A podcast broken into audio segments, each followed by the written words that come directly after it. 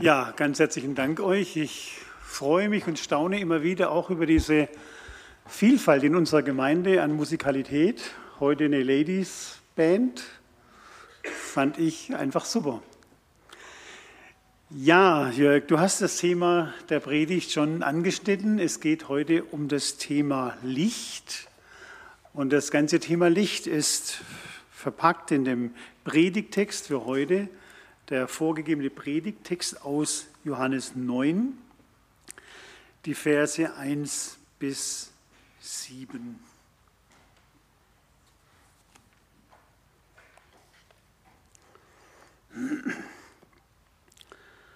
Und Jesus ging vorüber und sah einen Menschen, der blind geboren war. Und seine Jünger fragten ihn und sprachen, Meister, wer hat gesündigt, dieser oder seine Eltern, dass er blind geboren ist? Jesus antwortete, es hat weder dieser gesündigt noch seine Eltern, sondern es sollen die Werke Gottes offenbar werden an ihm. Wir müssen die Werke dessen wirken, der mich gesandt hat, solange es Tag ist. Es kommt die Nacht, da niemand wirken kann. Solange ich in der Welt bin, bin ich das Licht der Welt. Als er das gesagt hatte, spuckte er auf die Erde, machte daraus einen Brei und strich den Brei auf die Augen des Blinden.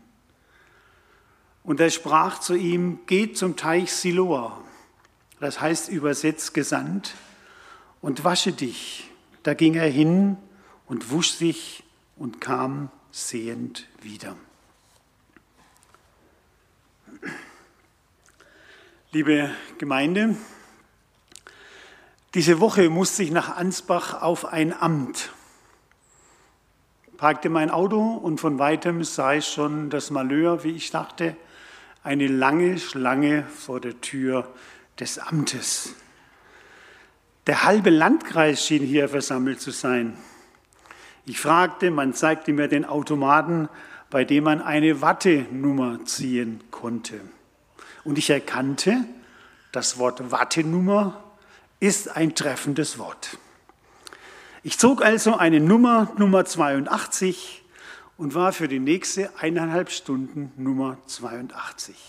Reite mich ein in die Schlange und als ich mich so einreite, checkte ich, es wurde gerade so die Nummer um 50 aufgerufen. Ich erfasste mein Schicksal in der nächsten Stunde. Manches Mal oder immer wieder wurde eine Nummer aufgerufen und jedes Mal war ich froh, wenn eine Nummer aufgerufen, wurde, Nummer 60 oder Nummer 70 und jedes Mal, wenn eine Nummer aufgerufen wurde, entdeckte man auch ein Gesicht hinter dieser Nummer. Und so erkannte man, dass es hier nicht nur Nummern gab, sondern auch Menschen, die hinter einer Nummer verborgen waren. Und zum Glück bin ich auch aufgerufen worden, sonst wäre ich heute Morgen ja nicht hier. Irgendwie so etwas wie eine Nummer war auch dieser Mann, um den es heute geht. Dieser blinde Bettler, der in der Nähe des Eingangs am Tempel saß. Da saß er also wahrscheinlich Tag für Tag und bettelte um seinen Lebensunterhalt. Ich glaube, er war noch schlimmer wie eine Nummer. Ich wurde wenigstens aufgerufen. 82. Wow, was für ein Freudengefühl. Jetzt bin ich dran. Niemand rief ihn auf. Tag für Tag saß er hier an der Eingang zum Tempel. Es gibt Geschichten in der Bibel, da erfahren wir auch einen Namen. Ein Mensch, der hinter einer Geschichte steht, zum Beispiel von einem anderen Blinden, der bei Jericho bettelte und von ihm hören wir den Namen Bartimäus. Ein Name, ein Mensch, ein Blinder. Und dieser Bartimäus, der zeichnet sich dadurch aus, dass er hörte, Jesus kommt und er schrie wie ein Weltmeister. Jesus ist meine Chance zum Sehendwerden. Oder ein anderer Name taucht auf, ein Mann namens Lazarus, der saß an der Tür bei einem Reichen der reiche Name wird nicht genannt, aber der arme Schlucker Lazarus wird genannt, eine Botschaft der Bibel. Hier saß also ein Namenloser, ein Blinder, ein Bettler. So beginnt unser Text, eine Nummer. Und Jesus ging vorüber und sah einen Menschen, der blind geboren war. Jesus kommt also direkt aus dem Tempel heraus und im Tempel, beim Tempel hat er richtig Stress, richtig Ärger. Es gab Diskussionen, es gab Auseinandersetzungen und am Ende dieser Auseinandersetzung, dieser Streitgespräche lesen wir direkt im Vers zuvor, Kapitel 8, Vers 59, lesen wir direkt die ganze Situation, die sich da abgespielt hat. Da heißt es am Ende der Diskussion, da hoben sie Steine auf, um auf ihn zu werfen. Aber Jesus verbarg sich und ging zum Tempel hinaus. Boah, was für ein Stress.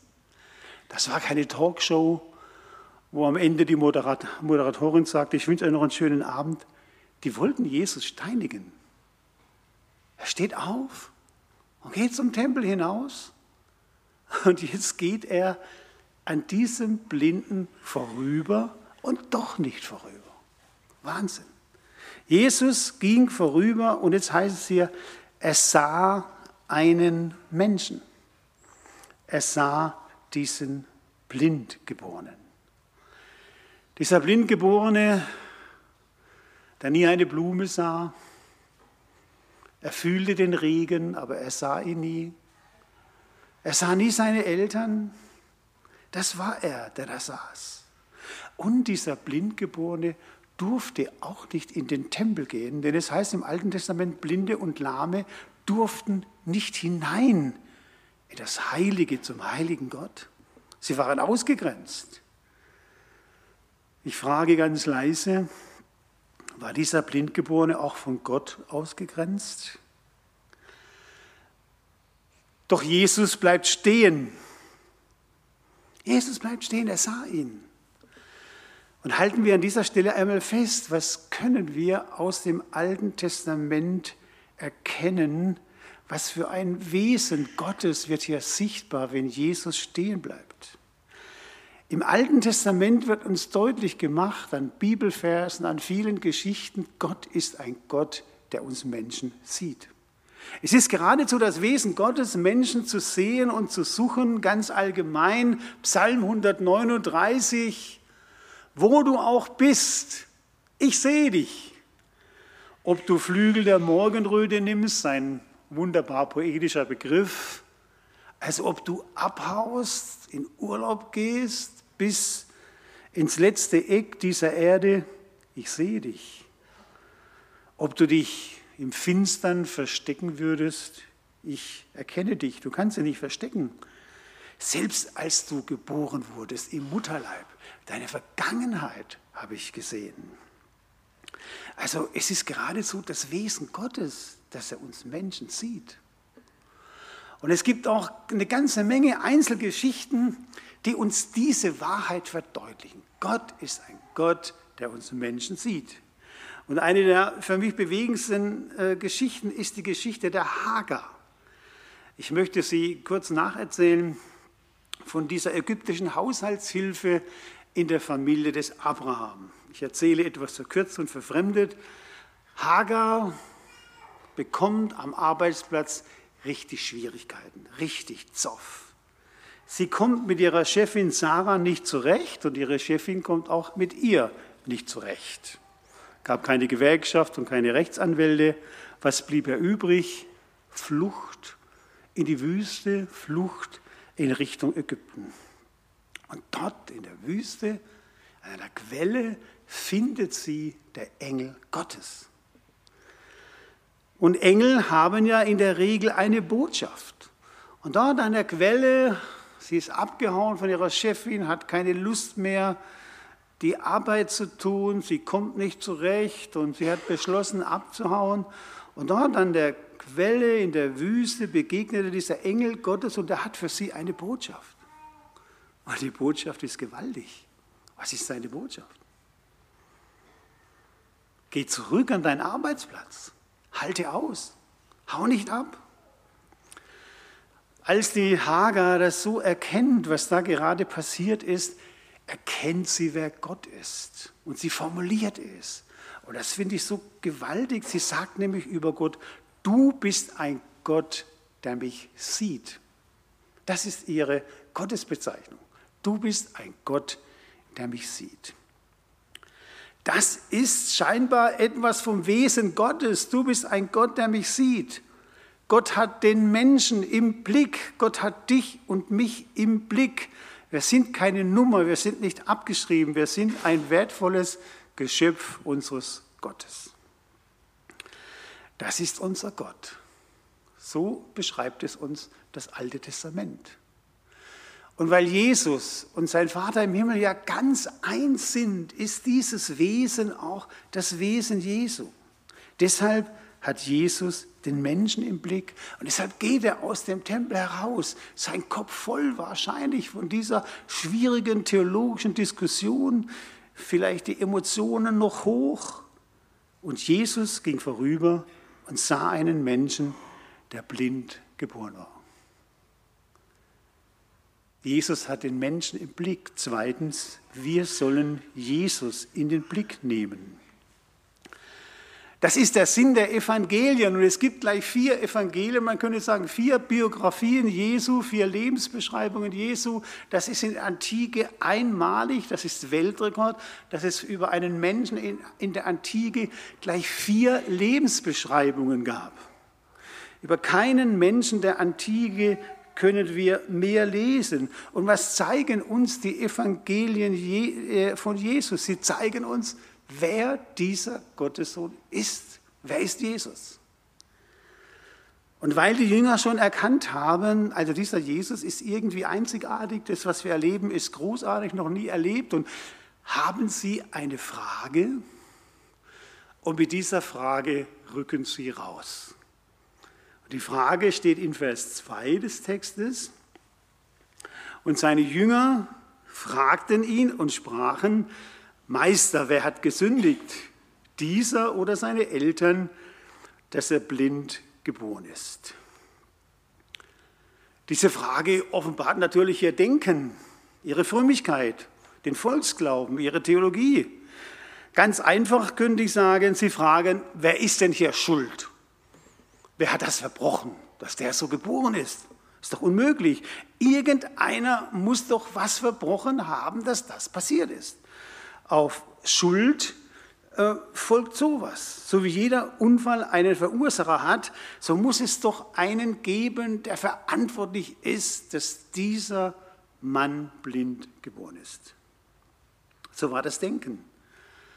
Und das lesen wir auch im ganzen Alten Testament bei Hiob. Das war das große Problem. Seine Freunde kamen, ey Hiob, du musst doch irgendwas verbrochen haben, dass dir so schlecht geht. Wo ist die Ursache? Jetzt rück mal raus, jetzt sagst du uns endlich, was hast du denn angestellt? Wie hat dich Gott bestraft? Jede Not muss einen Verursacher haben und alles muss eine Ursache haben.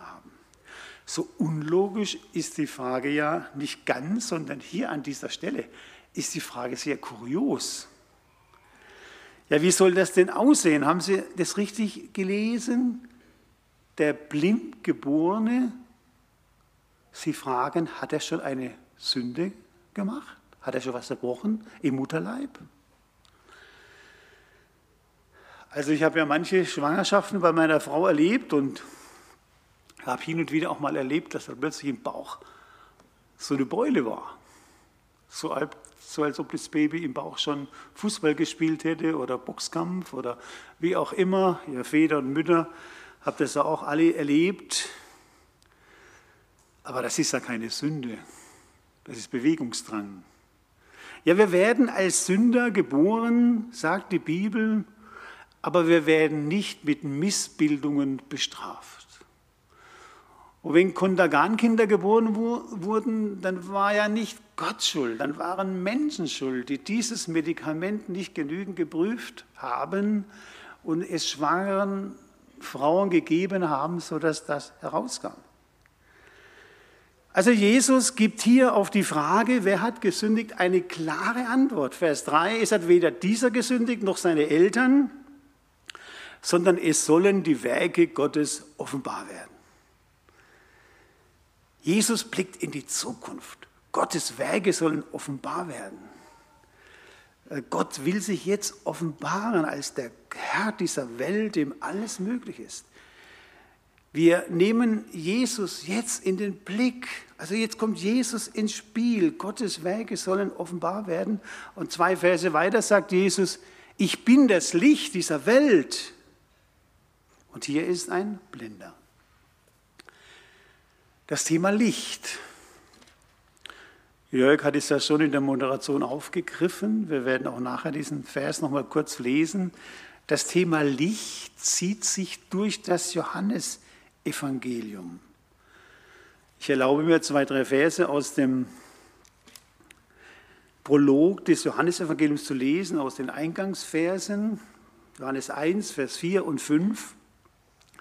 Da heißt es, in ihm, in Jesus war das Leben und das Leben war das Licht der Menschen. Und das Licht scheint in der Finsternis und die Finsternis hat es nicht ergriffen. Aber das Licht in Jesus ist stärker als alle Dunkelheit. Das Licht dieser Welt schafft Leben. Und dann noch einige Verse weiter, ab Vers 9, das, das war das wahre Licht, das alle Menschen erleuchtet, die in diese Welt kommen. Er war in der Welt und die Welt ist durch ihn gemacht, aber die Welt erkannte ihn nicht. Er kam in sein Eigentum und die Seinen nahmen ihn nicht auf. Sie wollten das Licht nicht haben. Das beschreibt Johannes, da ist das Licht, das Leben in Christus. Letzte Woche waren meine Frau und ich, hatten in, bei Dresden etwas zu erledigen und so fuhren wir miteinander mal wieder Zug, auch ein Erlebnis. Sie fuhren, wir fuhren mit dem Zug nach Dresden und wie es so ist, im Zug kommt man mit anderen Menschen in Kontakt. Und so eine halbe Stunde vor Dresden setzen sich auch zwei junge Leute zu uns, zwei junge Männer. Sie erzählten munter über ihr Leben, sie erzählten munter, dass sie jetzt ein neues Leben beginnen wollten bei den Sachsen, das seien so wunderbare Menschen, sie kommen von Karlsruhe und das seien alle Menschen schlecht. Mir fiel die Kinnlage runter, denn das war meine Heimatstadt. Dort habe ich Realschule und Abitur gemacht. Habe natürlich nicht erzählt, dass ich von, dass es meine Heimatstadt ist. Ach, die Menschen sind so schlecht. Also Karlsruhe ist das allerletzte. Nie mehr wollen wir da zurück. Und in Sachsen, da sind gute Menschen. Da wollen wir hin. Irgendwie dachte ich, jetzt bist du aber dran.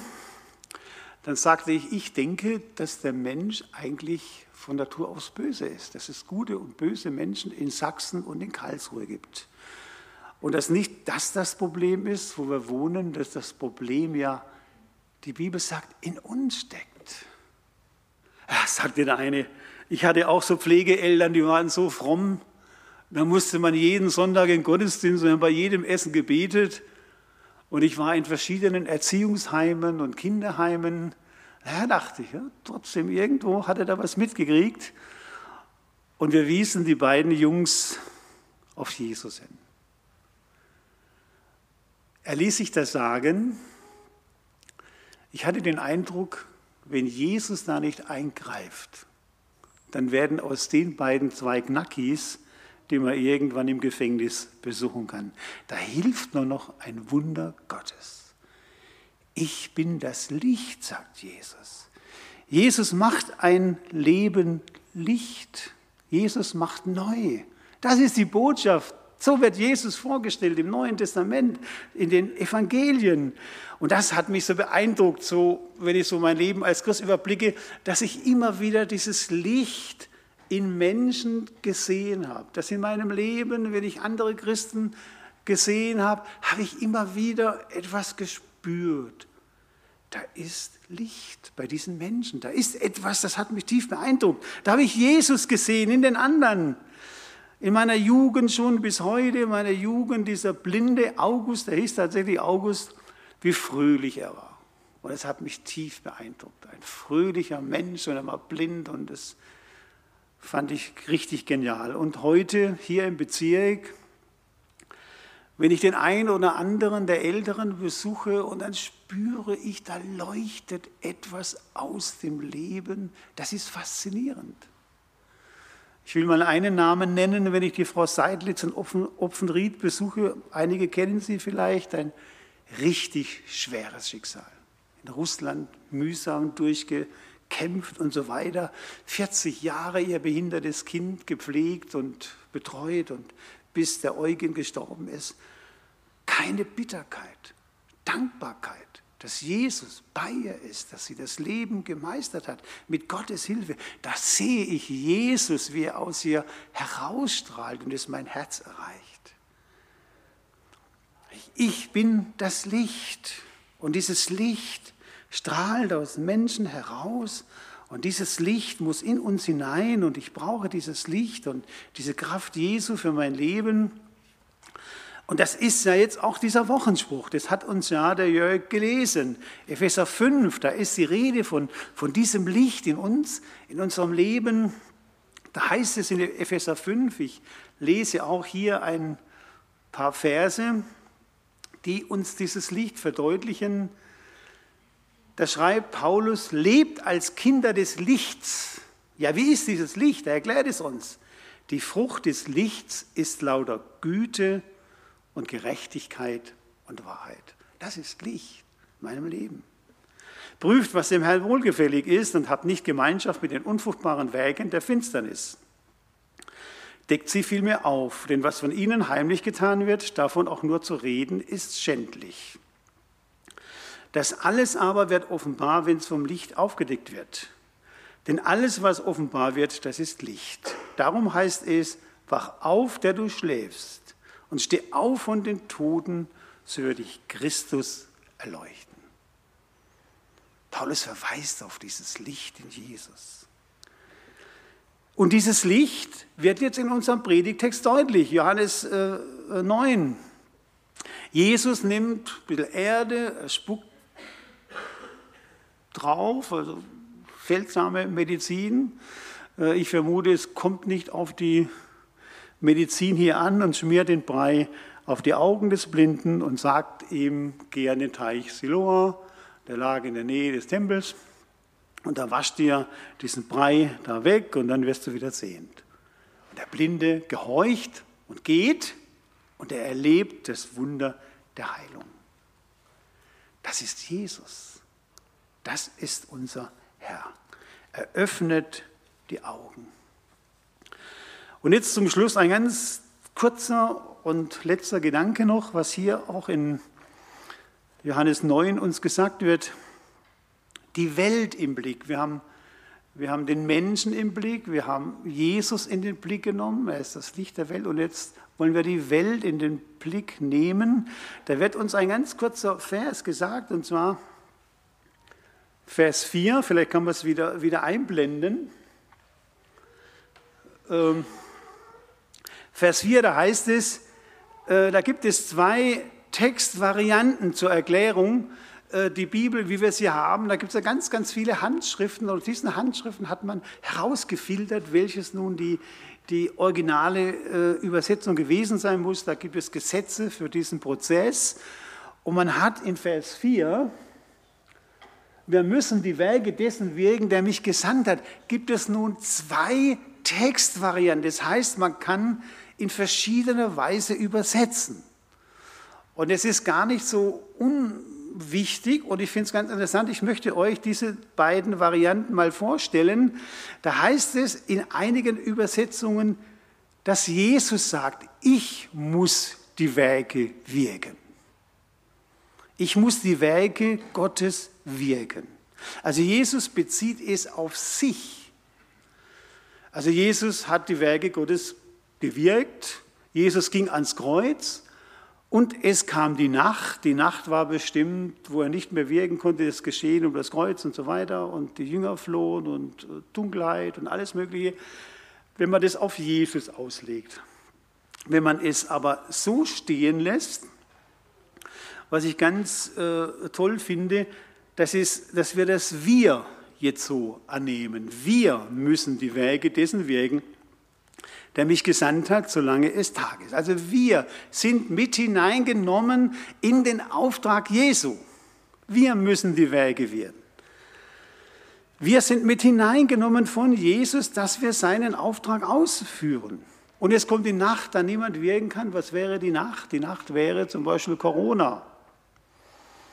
Normalerweise wären wir jetzt wahrscheinlich einige mehr hier in unserem Gottesdienst. Und unsere Tochter, die in Kassel in eine der größten Gemeinschaften geht, die Gemeinschaft von Michael Diener und äh, Ulrich Pazzani, die haben im Moment etwa 40 Besucher und bieten kein Kinderprogramm an im Gottesdienst. Das ist irgendwie Corona, Nacht, da ist, da läuft nichts mehr. Kriege und Nöte sind Nacht. Da ist oftmals das Reich Gottes behindert. Da kann man nicht evangelistisch wirken. Die Gemeinden können keine Gemeindearbeit mehr tun. Und als Paulus unterwegs war, war die Pax Romana, das war von Gott gewirkt, die, der römische Friede über Europa. Die Weltmacht Rom hat für Friede gesorgt. Und in dieser Friedenszeit konnte Paulus ungehindert wirken. Er hatte einen Pass konnte überall hingehen, wo er wollte, war römischer Staatsbürger. Das war Tag des Wirgens und Jesus sagt, wirkt, solange es Tag ist, es kommt die Nacht, da niemand mehr wirken kann. Also wir sollen die Werke Jesu tun. Könnte man da nicht denken, bin ich nicht zu klein dazu? Bin ich nicht zu mickrig, mit meinem kleinen Leben die Werke Gottes zu wirken. Das sollen doch die Profis tun, die Prediger und die Missionare und die Jugendreferenten und Pfarrer und Pipapo und wie sie alle heißen. Ich, wir müssen wirken. Nein, ich bin viel zu klein. Denke nicht so. Jesus will dich und mich fähig machen zum Licht. Nicht die Größe der Aufgabe bestimmt ist, ob du Licht sein kannst oder nicht, sondern es geht darum, dass das Licht dich erfüllt. Martin Luther sagte mal diesen schönen Satz, ein Stein, der in der Sonne liegt, kann nicht kalt werden. Ich liebe diesen Satz. Das ist Christsein. Ich lasse mich wärmen von Gottes Wort. Ich lasse mich anzünden von seiner Liebe, von seinem Leben. Das ist das, was Luther meint, lass dich anzünden. Ein Stein, der in der Sonne liegt, kann nicht kalt werden. Und das kann, da kann jeder ein kleines Licht in seiner Umgebung sein. Ich habe es jetzt nicht bei dem alten Luther bewenden lassen können, sondern aus meiner kleinen, bescheidenen Werkstatt habe ich noch so ein Licht gefunden. Wie leuchtet dieses Licht? Wir sind jetzt nicht in der Kinderstunde, ich muss es euch jetzt nicht vorführen, aber ich könnte es auch machen. Wenn ich das ins Stecker äh, reinstecke, dann, dann leuchtet diese LED-Birne, das Licht. Was braucht es zum Licht? Es braucht nur die Verbindung zum Strom. Ist das nicht so ein Bild? Ich brauche diese Wärme, ich brauche das Licht Jesu, ich brauche die Kraft Jesu für mein Leben, dass es Licht wird geht es nicht darum, dass ich mich anstecken lasse von diesem Licht, so wie der Mond nur leuchtet, wenn die Sonne ihn anstrahlt. Ja? So wie ich warm werde wie ein Stein, der in der Sonne liegt. Sei ein Gesandter. Wir müssen die Werke dessen wirken, der mich gesandt hat. Billiger geht es nicht. Das kannst du sein in deiner Umgebung wenn du die Worte Jesu, sein Vorbild, sein Leben, seine Liebe in dich mit hineinnimmst. Ich schließe und wiederhole, das darfst du wissen, ich bin bei Gott keine Nummer. Jesus hat mich im Blick. Zweitens, du sollst Jesus im Blick haben, wie er uns im Neuen Testament vorgestellt wird. Und wer Jesus im Blick hat, der wird selber ein Licht. Und drittens, die Welt wird dieses Licht bei dir sehen. Da bin ich zutiefst überzeugt. Suche die Verbindung mit Jesus. So wie es der Psalmbeter bekennt, Psalm 27, Vers 1, Der Herr ist mein Licht und mein Heil, vor wem sollte ich mich fürchten? Der Herr ist meines Lebens Kraft, vor wem sollte mir grauen? Amen. Wir wollen miteinander beten, wir wollen miteinander auch das Vaterunser beten und ich bitte euch, dass er jetzt schon aufsteht.